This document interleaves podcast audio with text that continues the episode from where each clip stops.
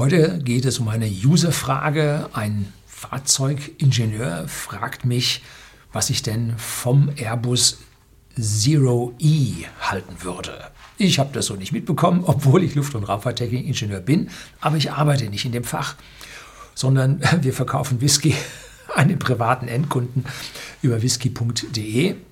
Und äh, meine Zeit als Luft- und Raumfahrtingenieur ist nun schon ganz schön lange her. Und äh, dennoch bin ich weiterhin interessiert an dieser ganzen Materie, halte mich da halbwegs auf dem Laufenden, aber nicht so am Puls der Zeit, wie das jetzt jemand wäre, der in der äh, Branche drin wäre. Jetzt kommt es also zu der Frage von dem Zuschauer. Bleiben Sie dran.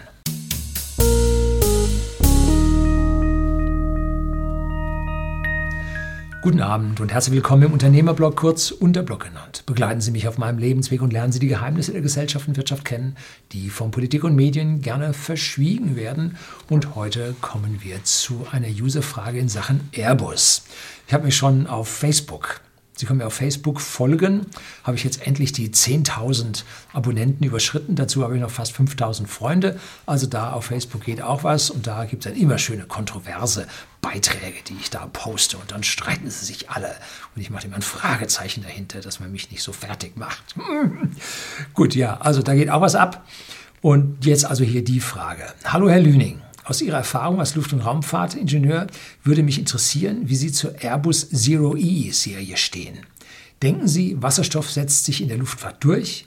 Wird es dafür genügend Treibstoff geben, wenn man davon ausgeht, dass der Lkw-Fernverkehr in der Zukunft ebenfalls damit fährt?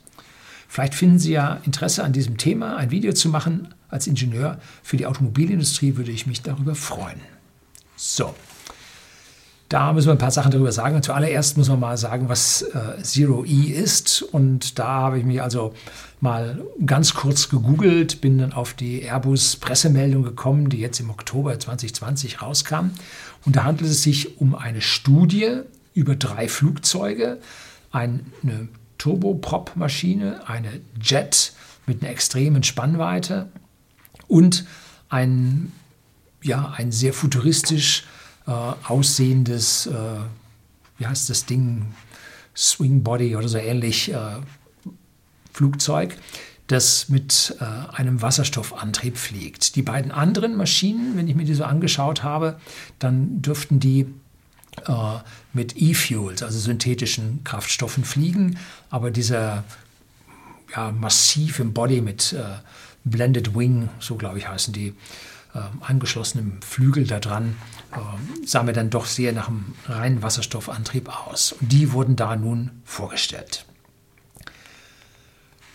Um jetzt mal die Antwort zu fragen, was ich davon halte, nun gar nicht. Die, die mir hier schon länger auf dem Kanal folgen, wissen auch warum. Sie machen, treffen also hier die Annahme, äh, wird es dafür genügend Treibstoff geben, wenn man davon ausgeht, dass der Lkw-Fernverkehr in Zukunft ebenfalls damit fährt. Sie gehen davon aus, ich gehe nicht davon aus. Ich sehe Wasserstoff-Lkw als nicht fahrend in der Zukunft. Schauen wir uns die Aktie von Nikola an. Die hat also eine Tombstone Spiral vorgelegt. Die ist also abgestürzt äh, und dann haben sie gesagt, ja, nee, mit dem Wasser, wir bauen jetzt erstmal Batterie, äh, elektrischen Pickup und, und so. Mm, aber mit dem Wasserstoff, ja, das kommt dann und so. Also da war auch wohl eine ganze Menge heiße Luft drin. Zumindest haben so äh, die äh, Aktionäre empfunden. Ähm, das Management hat sich vorher auch schon mal äh, aus, ein paar Schlücke aus der Pulle genehmigt. Äh, sieht bei Nikola nicht so wirklich aus. Und das kann man auch ganz einfach ausrechnen, dass es mit Wasserstoff nicht funktionieren wird. Und zwar, Wasserstoff braucht das drei- bis dreieinhalbfache an Energie, um ein LKW äh, hier von A nach B zu bringen. Warum braucht es so viel? Nun, weil erst Wasserstoff oder Wasser im, mit der Wasserstoffelektrolyse oder Wasserelektrolyse in Wasserstoff und Sauerstoff geteilt werden muss. Gut, die eine Hälfte der Energie äh, schaffen sie zum Wasserstoff und die andere Hälfte vom Sauerstoff, äh, das entlassen sie in die Umwelt. Äh, Wirkungsgrad an dieser Stelle 50 Prozent. Mm, dann äh, müssen sie den Wasserstoff irgendwie komprimieren. Da haben sie Verdichterverluste von Man redet zwischen 12 und 15 Prozent. Wenn Sie kryogen die Sache in flüssig bringen wollen, damit das Volumen nicht so riesig ist, haben Sie 27, 28 Prozent Verluste zusätzlich. Dann müssen Sie in der Brennstoffzelle wieder in Strom zurückverwandeln. Haben Sie wieder einen Wirkungsgrad von 50 Prozent. Äh, also eine brutale Menge Energie geht verloren, wenn Sie über das Wasserstoff gehen, über den Wasserstoff gehen. Und das ist jetzt nicht nur für äh, den Lkw der Fall, nein, das ist auch für das Flugzeug der Fall. Und wenn man nun bei diesen Zero-E-Flugzeugen die beiden kleineren Maschinen oder nee, die, die beiden kleineren, die beiden mehr konventionell aussehenden Maschinen sich anschaut mit dem E-Fuel, also aus äh, Wasserstoff und eingebundenem CO2, vielleicht Methan oder dann sogar längerkettige flüssige Treibstoffe, um nicht so viel Gas da, Volumen zu haben, äh, da geht es weiter runter. Brauchen Sie sechsfache Energie. Ich glaube nicht, dass wir es schaffen werden, auf unserem Grund und Boden äh, die zehnfache Menge an Windkraftwerken aufzustellen oder die zehnfache Menge an Photovoltaik aufzustellen. Jetzt haben sie schon die Proteste und die Widerstände gegen all diese Geschichten. Das schaffen sie nicht. Also hier zu sagen, aus Überschussenergie, aus den erneuerbaren Energien, furchtbares Wort, regenerativen Energien, äh, das wird so schnell nicht kommen. An den besten Tagen haben wir jetzt 60 Prozent des Aufkommens. Jetzt wollen sie da äh, nochmal, was haben die für einen Energieverbrauch? Ich glaube, so 10, 12 Prozent ist der ganze Luftverkehr, Energieaufkommen. Äh, jetzt wollen sie da 10 Prozent mehr haben und brauchen dafür dann die, die dreieinhalb, vier bis sechsfache Menge. Was wollen sie denn da aufstellen? Das funktioniert ja nicht vorne und nicht hinten. Gut. Äh, wie wird es denn stattdessen laufen? Hm? So. Peak Oil ist Jahrzehnte entfernt, wenn überhaupt.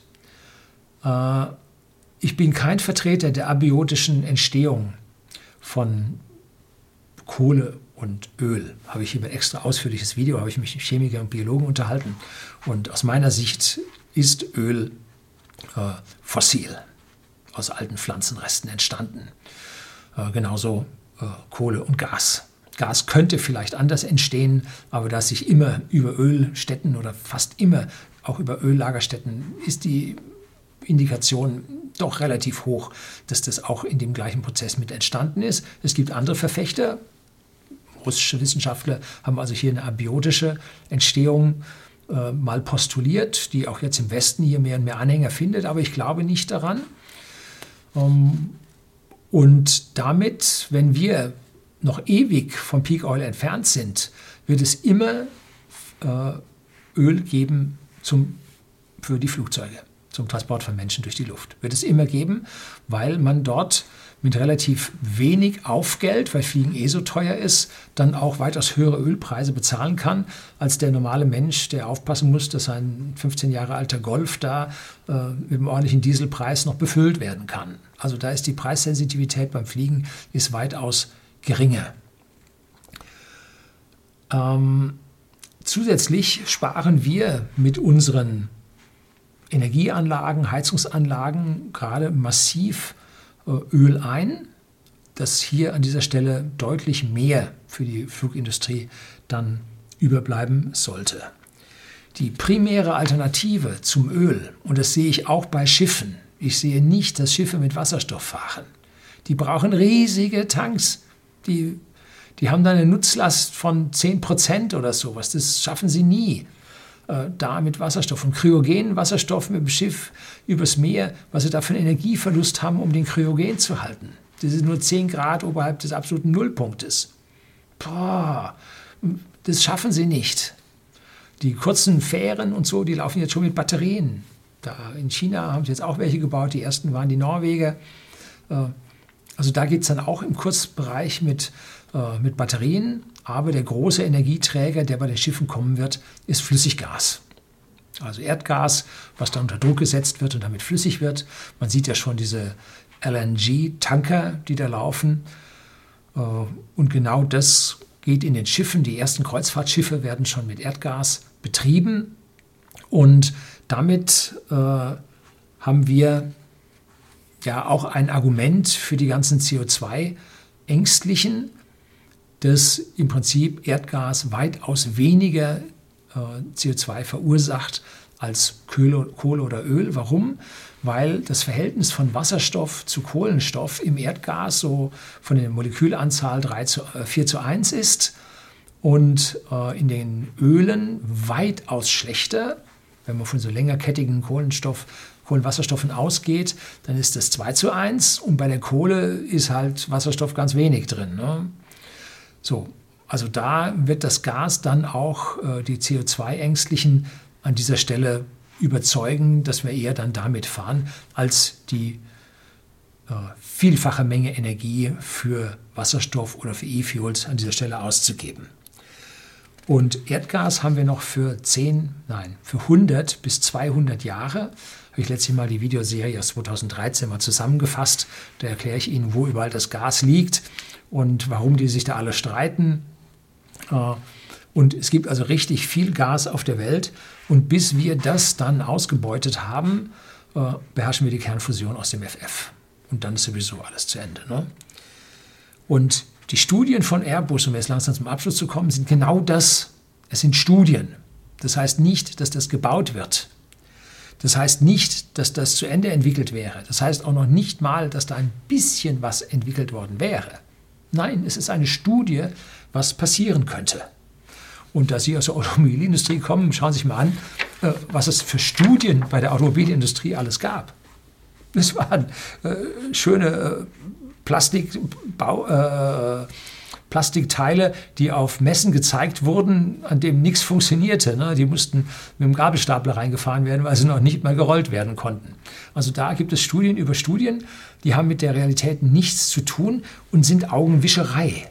Und warum bringt jetzt Airbus sowas raus? Nun, man kann ja nur Vermutungen haben. Schauen Sie sich mal einen Aktienkurs von Airbus an. Airbus, wie die Franzosen zu sagen pflegen. Nun, für 55 Prozent runter und bleibt da unten. Pendelt so ein bisschen hin und her. Und warum sind die auf, um über die Hälfte abgestürzt? Nun, weil die aktuelle Krise, die dann in eine Weltwirtschaftskrise mündet, zu einer massiven Reduktion an Flugbewegungen führt. Natürlich haben Airbus noch für ein paar Jahre äh, äh, Flugzeuge in der Pipeline. Die Optionen sind so gut wie alle gecancelt worden. Da hat sich die Pipeline ganz schön ausgedünnt. Aber sie haben noch Verkäufe, die die Kunden zum Teil mit Zahlungen von ja, Gewinnausfällen Abstand von nehmen können. Zum Teil müssen sie aber auch noch abnehmen. Aber äh, es kommen keine neuen Aufträge dazu. Das war's dann für Airbus. Airbus läuft rapide in ein, ja, in ein Desaster rein. Ne? Und da muss man jetzt, und jetzt zusätzlich Lufthansa und äh, Air France mit den Staatsbeteiligungen jetzt wieder drin, äh, da wird darüber diskutiert, dass die grüner werden müssen und dass man innerdeutsch und innerfranzösisch da nicht mehr fliegt, weil man hat ja die tolle Eisenbahn. Äh, führt dann da auch nochmal zum Nachlassen sogar dann des Ersatzteilgeschäftes, weil die Maschinen ja alle gewartet werden müssen. Da kann Airbus auch noch was holen. Ähm, dass es also da auf allen Ebenen bei Airbus ziemlich, ziemlich schlecht ausschaut. Ne? Macht die Zukunft für Airbus nicht sehr rosig. Habe ich mal eine tolle Diskussion mit einem Herrn auf Facebook gehabt, äh, der nun unbedingt diese Airbus-Aktie kaufen wollte, weil er sagte, die ist gefallen und jetzt geht es da wieder aufwärts. Ah, au contraire. So nicht. Ähm, und dafür braucht man nun seitens Airbus eine gewisse Ablenkung und so tolle Studien äh, sind ja etwas, was technikaffine Menschen sich dann gerne anschauen und sagen, oh ja, ganz toll und die arbeiten schon daran und wird ganz gut und so. Äh, sind Sie ja auch in gewisser Weise angesprungen, aber Sie haben so im Hinterkopf schon so ein bisschen Fragezeichen gehabt, sind die mich da am, am Verschaukeln? Äh, und ja, ich bin der festen Meinung, Sie sind sie am Verschaukeln. Das soll es gewesen sein. Herzlichen Dank fürs Zuschauen.